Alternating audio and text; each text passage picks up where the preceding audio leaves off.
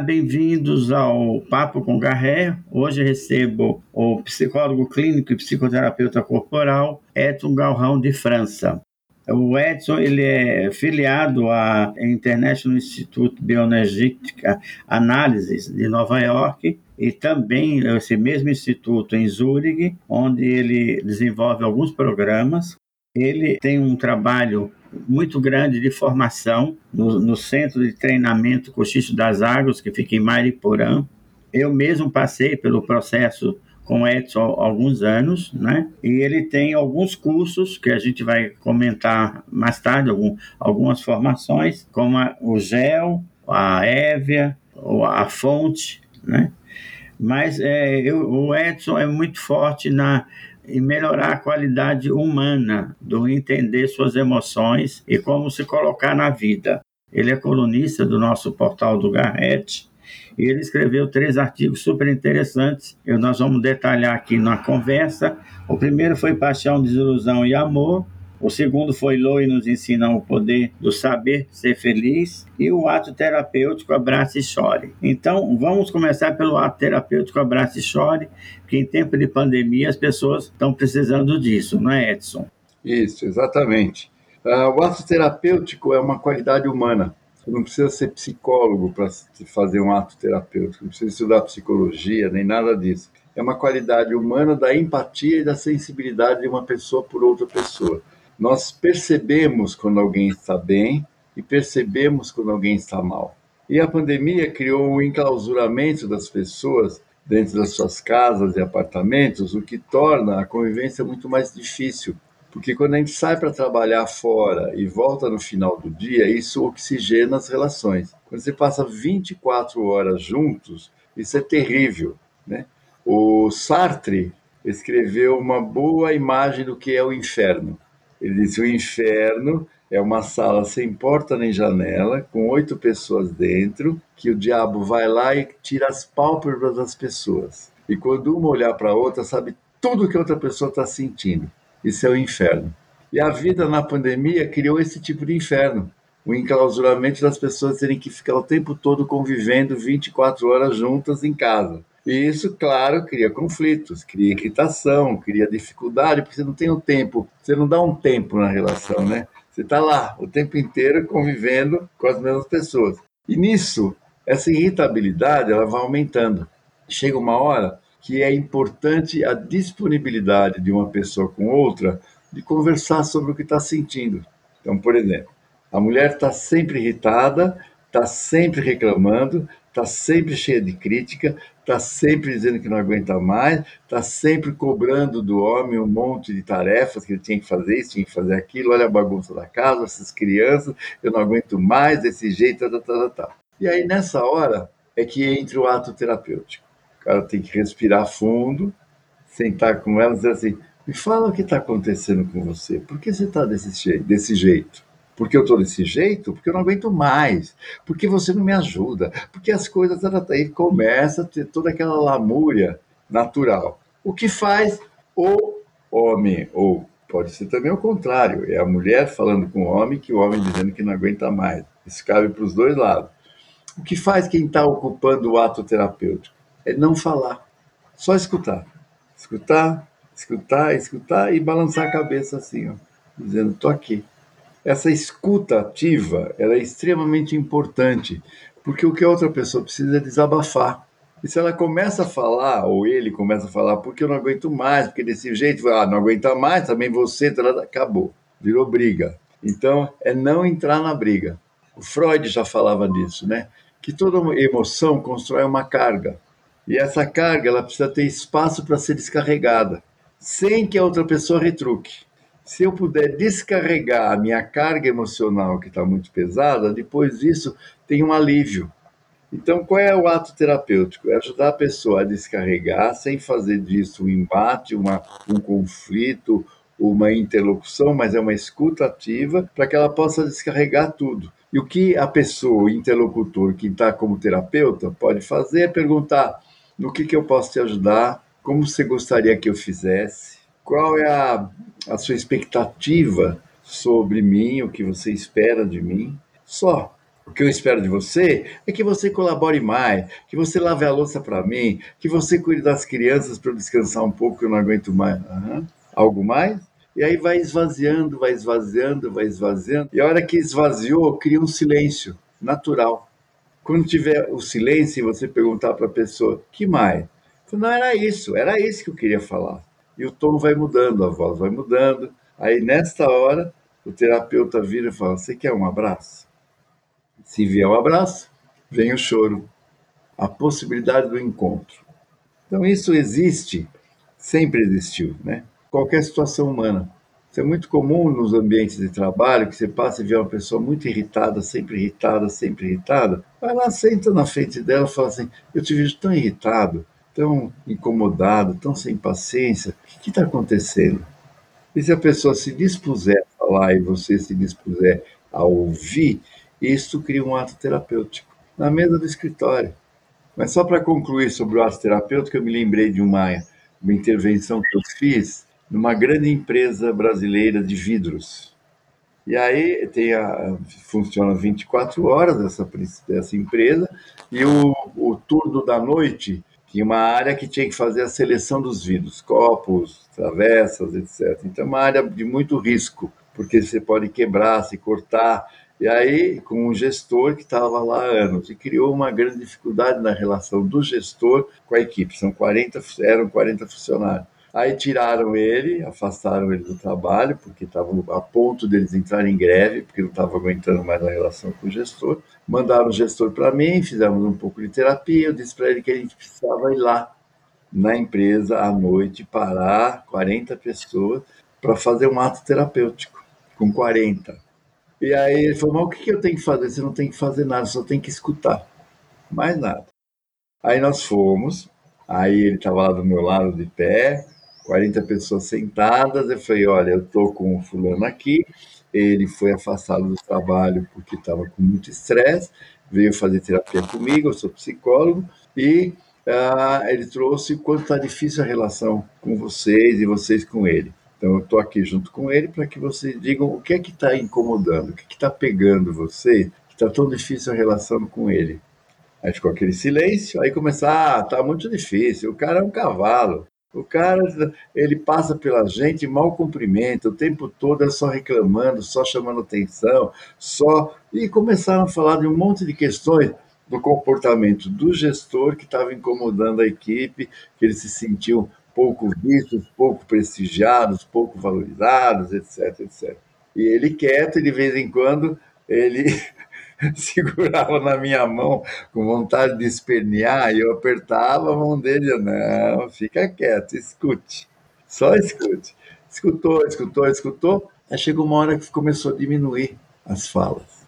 Sempre tem aquele mais mais irritadiço, né? Que quer falar primeiro, já xinga, já fala e puxa o cordão de todo mundo. Até que chega um momento que vai, vai acabando, acabando, acabando, acabando e ficou aquele silêncio que é esse silêncio da virada, que primeiro todos os maus sentimentos saem, depois começa a vir um silêncio, um vácuo, e depois começa a vir os bons sentimentos. E uma mulher lá no, no fundo, uma senhora, fala assim, gente, eu não estou mais aguentando isso aqui, vocês estão crucificando, crucificando o homem, vocês estão acabando com ele, e não é justo, porque quando a minha filha ficou doente, se não fosse ele ter corrido, chamado a ambulância para ir lá em casa, para pegar a minha filha, a minha filha tinha morrido. E olha o que vocês estão fazendo com ele. E levantou e foi lá dar um abraço nele. Depois disso, eram 40 abraçados nele. Entendeu? Esse é, quer um abraço e chora. É como se fosse uma caixa d'água que está transbordando, né? Claro, esvaziaram as mágoas, né? Esvaziaram. Esse é o ato terapêutico, que você pode fazer com uma pessoa ou com um grupo numa empresa. Perfeito. E a questão da, da paixão, desilusão e amor? Olha, amanhã à tarde eu vou dar uma aula aqui no Cochicho sobre paixão, desilusão e amor. Né? Na verdade, a paixão, desilusão e amor ela vai existir sempre, porque ela faz parte dos ciclos da vida. Por exemplo, você vai entrar numa empresa nova, você está fazendo entrevistas e você tem que dourar a pílula. Você tem que achar que, que aquela empresa é maravilhosa, que vai ser tudo lindo, que vai ser muito melhor do que a outra empresa. Você cria uma paixão. Ele cria uma idealização necessária para você entrar lá com gosto, com vontade. Se você já entrar lá dizendo, vai tudo, tudo a mesma merda, tudo igual, é trocar seis por meia dúzia, olha o grau de decepção que você já entra, de desmotivação. Então, a paixão é a maneira mais infantil de amar. Eu preciso dourar a pílula. A natureza é muito sábia. Ela faz com que a pessoa olhe uma outra pessoa e se encante com aquela pessoa e não veja os defeitos dela. Porque a função da natureza é que haja acasalamento para continuar a espécie. Então, fica uma coisa de, de exibir. Um se exibe para o outro e não pode mostrar os defeitos. E tem que criar um encantamento. Disto começa uma relação. E à medida que a relação vai acontecendo, aí vem assim: não, dourou a pílula, comprei gato por lebre, porque você é uma tranqueira, porque você é chata, porque você é isso, porque é aquilo. E vem toda uma desilusão que faz parte do desenvolvimento das relações humanas. A criança precisa ter uma idealização pelo pai e pela mãe, porque ela precisa se sentir protegida e amada. Tanto que os grandes traumas infantis e às vezes difíceis de curar são aqueles em que a criança que idealiza, e ela precisa idealizar o pai como o cara mais forte, mais inteligente do mundo, e a mãe como a mais amorosa, mais afetiva, linda, a princesa. E ele, a criança abre a porta da sala e o pai está espancando a mãe. Acabou. Meu mundo caiu. E cai de uma maneira muito trágica desse jeito. Por isso os traumas são tão violentos porque a desidealização aconteceu de um jeito rápido demais. Então a criança precisa idealizar porque ela precisa se sentir amada e protegida. Chega na adolescência, tem que mudar, porque se eu continuar, o adolescente continuar achando o pai dele o máximo, a mãe dele maravilhosa, ele não cresce. Ele vai ser sempre o filhinho do papai e da mamãe. Então tem uma hora que tem que ter um embate na relação deles, porque o filho precisa começar a questionar as regras do pai, o jeito como o pai funciona, o que ele acha que é legal no pai, o que ele não acha que é legal no pai, e a mesma coisa com a mãe. E geralmente é assim: tem uma briga lá do filho com o pai. Brigam, quebra o pau, o pai quer mandar, ele não quer fazer do jeito que o pai quer. Aí o filho se tranca no quarto e o pai vai lá para a sala e pega. Antes era o, o, o jornal, hoje é o celular. E a mãe fica intermediando. Porque o filho fica assim, puta merda, lá no quarto. Eu peguei pesado demais com meu pai, e se ele me mandar embora de casa? Se ele falar que eu tenho que sair daqui? E ficou com medo. E o pai do outro lado, pensando assim, ai meu Deus do céu, eu acho que eu fui muito duro com meu filho. E se ele resolver fugir de casa? E ficam os dois temerosos disso. E fica a mãe assim, vai lá conversar com seu filho, ele está tão triste lá no quarto. Conversa com ele, vai. Não vou conversar nada. Esse menino tem que aprender. Aí ela vai lá no quarto. Filhinho, fala com seu pai. Ele está tão, tão chateado lá na sala. E ela fica intermediando. E isso é importante, porque é a hora em que eu tenho que. O filho tem que mostrar para o pai que ele cresceu. E o pai tem que abrir mão de uma autoridade, de um controle que não cabe mais sobre o filho. Eles têm que mudar a maneira como eles se relacionam. Se isso não acontecer, não tem crescimento. O filho vai ficar o que eu chamo de filho bonsai. O filho bonsai é aquele que é como aquelas árvorezinhas japonesas, tem DNA para ser um puta carvalho, mas fica como um adorninho na sala. Então o filho vira um adorno na sala se ele não puder crescer. A desilusão, então, faz parte desse processo de crescimento e de construção de autonomia do adolescente. E aí chega no adulto, que é o amor. Então, a paixão é infantil, a desilusão é a fase adolescente, e o adulto é o momento do amor em que a Dona Maria e seu João estão casados há 50 anos, bodas de ouro. Você chega para a Dona Maria e fala: Dona Maria, como foram esses 50 anos com o seu João? Foi duro. Mas gosto dele, vou fazer o quê? Entendeu? Amor é isso. Foi duro, mas eu gosto dele.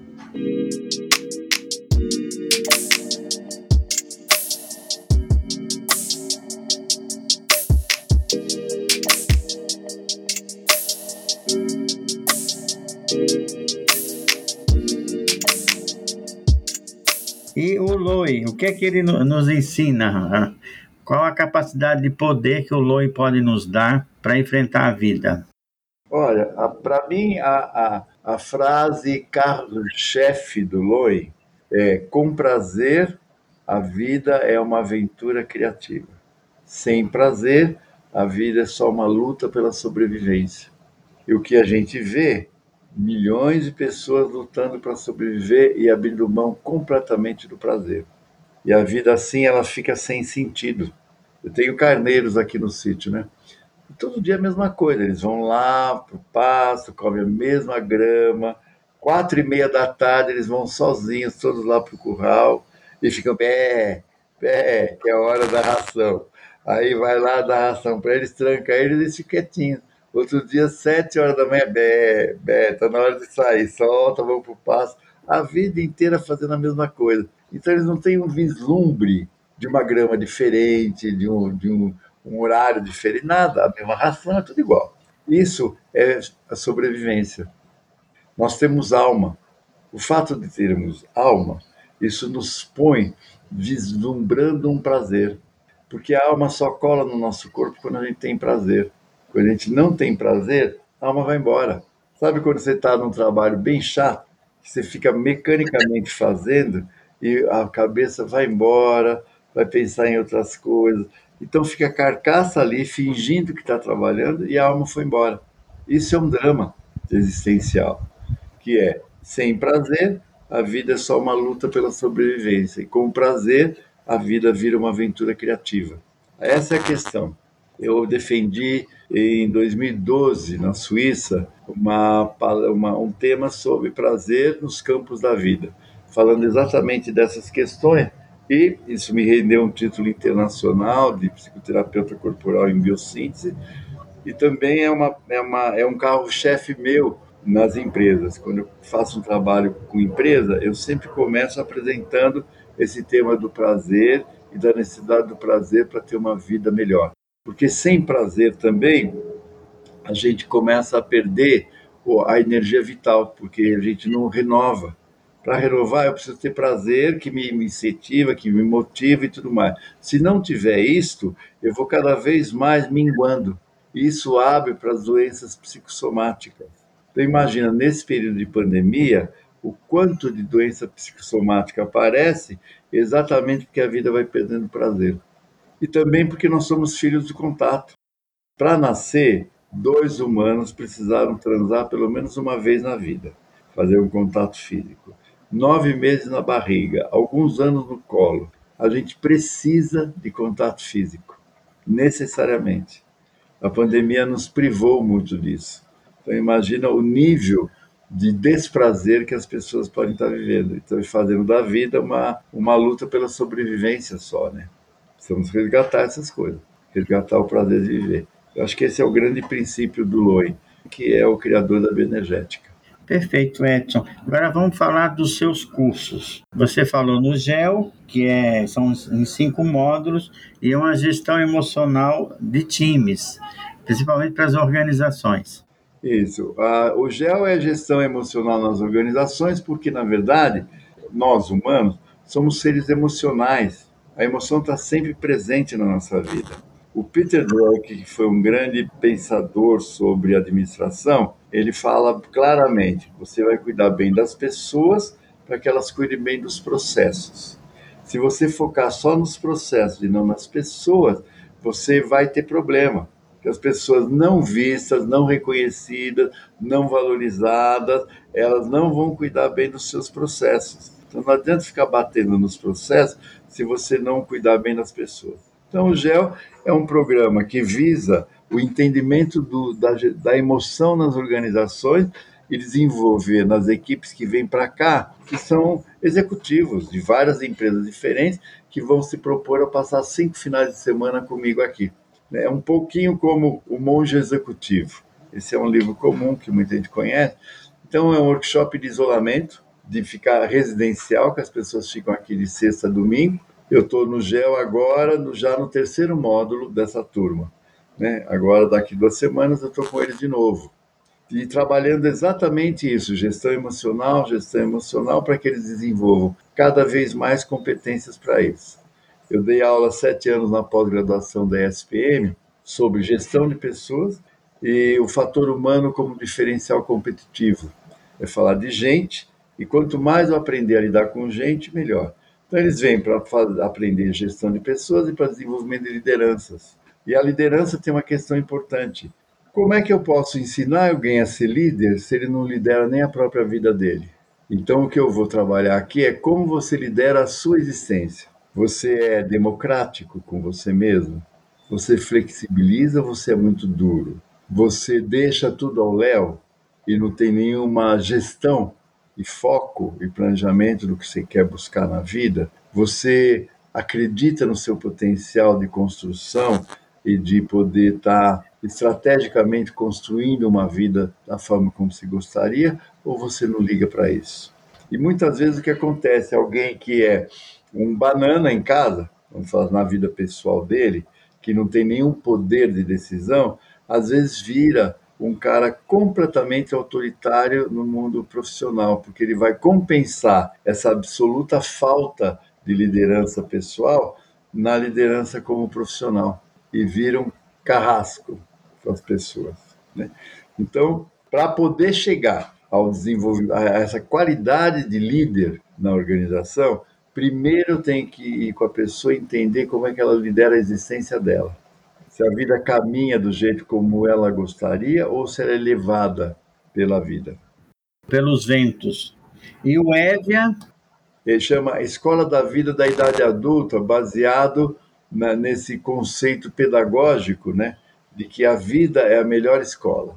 E a vida como melhor escola, eu vou estar no workshop onde cada um vai apresentar aspectos da sua vida em sessões psicoterapêuticas comigo, no meio do grupo, e o grupo vai participar junto.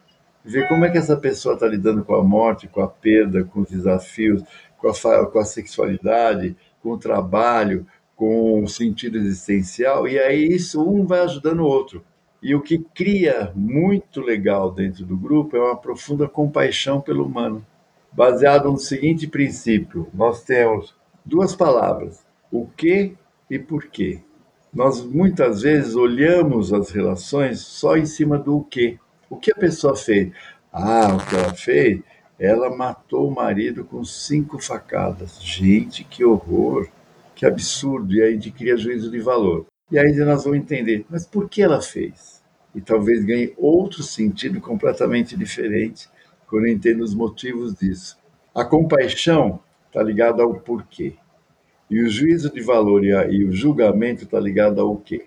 Então as pessoas vêm trazendo o seu o quê, e o meu trabalho como psicoterapeuta é ajudar a, a pessoa e ao grupo a entender por que ela é assim. O que fez ela ficar assim. O que fez essa pessoa lidar com o mundo desse jeito. Quando eu entro no porquê, a compaixão aparece. Perfeito. E agora nós vamos falar da fonte. Então, a fonte é um programa circular. A fonte já mudou muito, viu? A fonte era um programa de três anos, primeiro ano, segundo ano, terceiro ano, bem no modelo tradicional pedagógico, com vários temas, várias, várias grandes, das grandes escolas do pensamento haitiano, que é a base da psicoterapia corporal, com um grupo de professores. A pandemia destruiu tudo isso porque não tinha como trazer pessoas presencial aqui. E aí, em função disso, eu criei um novo modelo da fonte. Ela não tem mais primeiro ano, segundo ano, terceiro ano. Ela é um programa circular de aprendizagem o tempo inteiro. Pode entrar em qualquer mês da fonte, sem ter, ah, agora você entrou no meio do programa, você tem que voltar para o primeiro ano. Não, não tem primeiro, segundo e terceiro. É uma maneira, eu acho, muito mais moderna lidar com a aprendizagem, onde todo mundo é professor e todo mundo é aluno, todo mundo é terapeuta e todo mundo é cliente.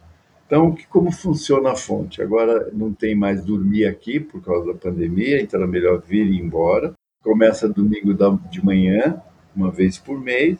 Às 9 horas da manhã tem o café da manhã, às 10 horas a gente vai para a sala e um dos alunos vira o professor. Então, ele tem um mês para preparar um tema sobre psicoterapia. Nesse semestre, agora, os temas vão ser sobre caráter do Reich. O Reich desenvolveu toda uma forma de leitura corporal que define caráteres e personalidades através do tipo de corpo. Então, cada aluno vai apresentar um caráter, dar uma aula sobre isso, propor uma leitura corporal para o grupo, propor um trabalho corporal para aquele tipo de caráter e depois disso um aluno se propõe a ser cliente e esse aluno que quer ser cliente ele vai escolher dentro do grupo alguém para ser terapeuta dele e fazer 40 minutos de uma sessão de psicoterapia ali. E eu vou estar tá dando supervisão, vou estar tá interpretando como aconteceu e também completando aquilo que faltou na sessão de psicoterapia. Isso online também. Então, tem pessoas que vão estar aqui uh, no processo e tem grupos na Alemanha que acompanham isso, grupos fora do Brasil, pessoas fora do Brasil, em outros estados que também acompanham a formação online. Então, isso é bom, porque abriu toda essa possibilidade de trazer também a, a ferramenta online para dentro da fonte, para quem está longe fisicamente daqui do Cochicho, né? Tem um grupo da Alemanha com 11 pessoas. Eu tenho um filho que mora na Alemanha há 10 anos, foi para lá estudar, já se formou, já está trabalhando lá, e ele entra, quando o grupo da Alemanha entra, para fazer a tradução do, ao vivo. Então tá, tá muito legal, porque a gente fala tudo em português e ele vai traduzindo para os alemães lá a, a aula e o que está acontecendo. Esse final de semana vai ter a fonte no domingo, a Beate, que é a minha coordenadora lá da Alemanha, não vem, o grupo não vem por causa da pandemia ainda e por causa da guerra da Rússia com a Ucrânia, ficam muito, muito apreensivos. Quando fala em guerra, a Alemanha arrepia. Então, todos lá preocupadíssimos com isso. Então, disseram, esse final de semana a gente não vai, mas acreditamos que até o mês que vem a gente possa estar juntos aí. Edson, para ter acesso ao, ao cochicho da, das águas, é só fazer o www.cochichodaságua.com.br, que é o portal, ou escrever Edson França ou Edson Galrão de França no, no Google, para te encontrar. Você pode entrar pelo site, que é o www.cochichodaságua.com.br, você pode uh, entrar no meu e-mail, que é edsongfranca, tem um G no meio de Galrão, arroba cochichodaságuas.com.br e vem direto para o meu, meu e-mail. Lembrando que cochicho se escreve com CHCH, do verbo cochichar. Não é esse cochicho com X que não existe. É, não, cochicho, tá certo. Edson, eu queria te agradecer a tua contribuição no Papo com Garré. Obrigado hein, pela participação e a, até breve. Beijo. Um beijo. Tchau.